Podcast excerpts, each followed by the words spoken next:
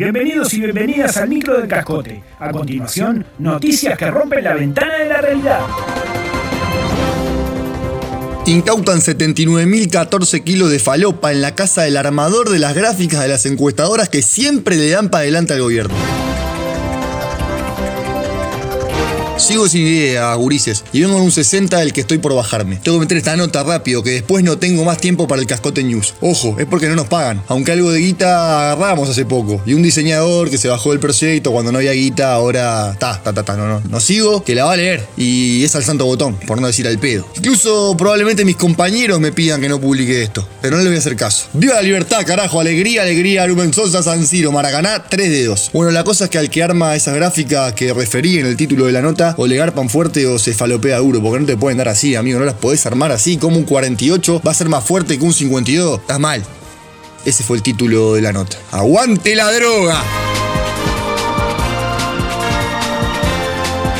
Un conductor se quedó tres días en un semáforo mirando el celular porque nadie le tocó bocina. En el montevideano cruce de Boulevard Artigas y San Martín, un conductor se quedó tres días mirando el celular, pues no hubo quien le sonara el claxon para solicitarle el paso. Me colgué viendo TikTok, Dijo Patota Clermont, protagonista de esta historia. Me gusta mucho el programa reenviado de Canal 4, ¿ubicás? Ese en el que comentan videos graciochos. Y bueno, descubrí que lo sacan de TikTok y me recolgué, te juro. Un cague de risa. Uno de un enano volando, uno de una gallina que hablaba, no sabes.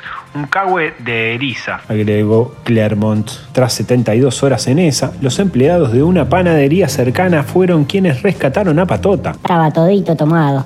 Entrábamos y salíamos de trabajar y el tipo seguía ahí, a pura carcagada. Le golpeamos el vidrio y arrancó. Explicó Marianela Rodados, encargada del local. Esto fue todo por hoy, todo por hoy. Hasta la próxima edición del micro del cascote.